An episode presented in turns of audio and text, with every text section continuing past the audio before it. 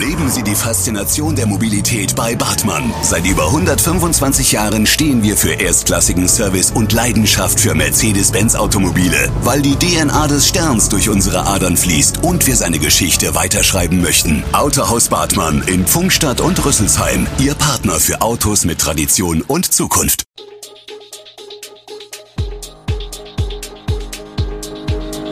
Gude, unser morgendliches News Update. Das Wichtigste aus Südhessen für Sie im Überblick. Guten Morgen aus Darmstadt an diesem 31. Mai. Feierabend für Volker Bouffier, endlich wieder Winzerfest in Umstadt und die Bilanz des Vereins Frauen helfen Frauen aus Groß-Gerau. Das und mehr gibt es heute für Sie im Podcast. In Darmstadt gibt der aktuelle Immobilienmarktbericht Auskunft darüber, wer in der Stadt Immobilien kauft. So lebten beispielsweise nur gut die Hälfte aller Wohnungskäufer schon vorher in der Stadt. Außerdem vermeldet das Werk, das Jahr für Jahr von einem beim Vermessungsamt angesiedelten unabhängigen Gutachterausschuss erstellt wird, eine leichte Steigerung gegenüber 2020. Bei den Einfamilienhäusern bilden traditionell junge Familien die größte Käufergruppe. 75 Einfamilienhäuser wurden von 31 bis 40-Jährigen erstanden, das macht rund 45 Prozent aus. Die meisten Käufer kamen aus der Stadt, rund 75 Prozent. 9 Prozent kamen aus Darmstadt-Dieburg, drei mehr als 2020. Insgesamt mussten die Käufer 2021 deutlich tiefer in die Tasche greifen als 2020. Im vergangenen Jahr lag der Geldumsatz bei rund 872 Millionen Euro, mehr als 50 Millionen Euro mehr als im Jahr davor. Blicken wir nun in den Kreis Darmstadt-Dieburg. Dort musste in Weiterstadt eine Familie wochenlang ohne fließendes Wasser leben. Marode Leitungen und ein Streit mit dem neuen Vermieter des Wohnhauses in der Wiesenstraße hatten den Schilderungen des Mieters zufolge dazu geführt, dass zunächst vom Vermieter der Boiler für warmes Wasser abmontiert und bislang nicht ersetzt wurde und kurz darauf der Haupthahn für das Trinkwasser vom Vermieter abgedreht wurde. Aus Scham hatten der Familienvater und seine Ehefrau die Zustände einige Wochen hingenommen, wie der Vater schildert. Am 11. Mai hatte es einen Polizeieinsatz in dem Haus in der Wiesenstraße gegeben. Der verzweifelte Familienvater hatte nach Wochen ohne fließendes Wasser die Tür im Keller aufgebrochen, um den Haupthahn wieder anzudrehen.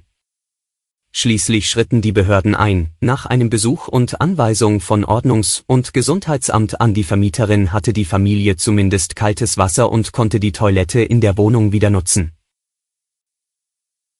Doch es gibt auch gute Nachrichten aus dem Kreis, nach zwei Jahren Corona-Pause soll das Umstädter Winzerfest wieder stattfinden.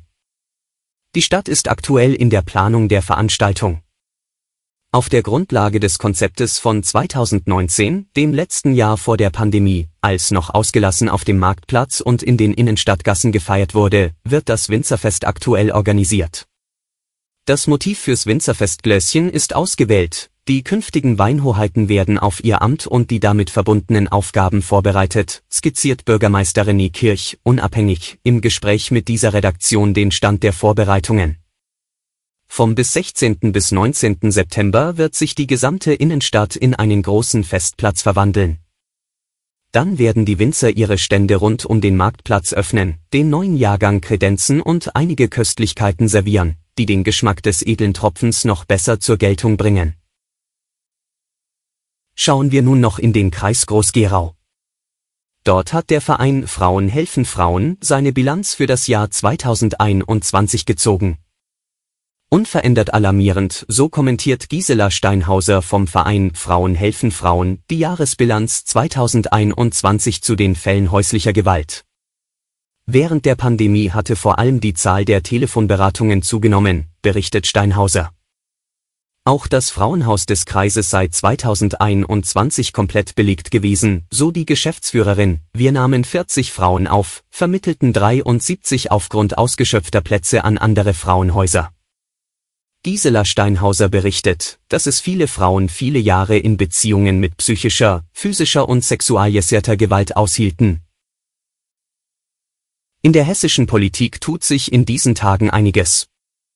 An diesem Dienstag tritt der hessische Ministerpräsident Volker Bouffier, CDU, offiziell ab, doch schon am Montag gab es einen Feierabend mit viel Musik und viel Prominenz. Zu einer feierlichen Seanade im Schloss Biebrich waren mehr als 600 Gäste in die hessische Landeshauptstadt geladen. Es sei ein besonderer Abend, sagt Volker Bouffier, sicher auch berührend. Aber seinen letzten Arbeitstag habe er regulär zu Ende gebracht, vom Dirigieren des Polizeiorchesters mal abgesehen. Vor allem empfinde er Dankbarkeit. An diesem Dienstag wählt der Hessische Landtag nun einen neuen Ministerpräsidenten. Der amtierende Landtagspräsident Boris Rhein, CDU, soll Nachfolger von Bouffier an der Spitze der Landesregierung werden. Der neue Ministerpräsident wird in geheimer Abstimmung gewählt, voraussichtlich ab 13.30 Uhr. Am Montag stellte Rhein in der CDU-Fraktion seine Pläne für das neue Kabinett vor.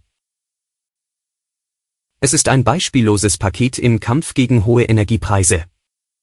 Um die Folgen unter anderem des Ukraine-Krieges für die Bürger abzumildern, hat die Bundesregierung mehrere finanzielle Entlastungen beschlossen.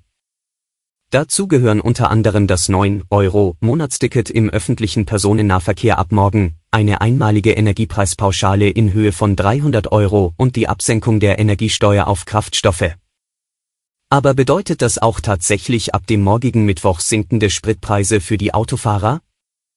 Das ist die große Frage. Sowohl eine schnelle Senkung der Preise in Höhe des Steuernachlasses als auch eine möglicherweise mehrere Tage dauernde Anpassungsphase gelten als möglich. Sowohl der ADAC als auch der Autoclub Europa raten deshalb dazu, nicht gleich am Mittwoch tanken zu fahren und dem Ansturm der ersten Tage zu entgehen.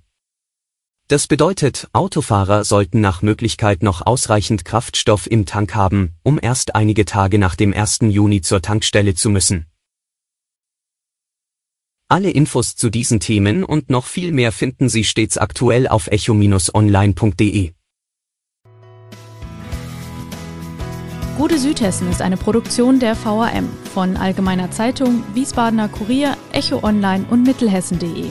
Redaktion und Produktion die NewsmanagerInnen der VRM. Ihr erreicht uns per Mail an audio.vrm.de.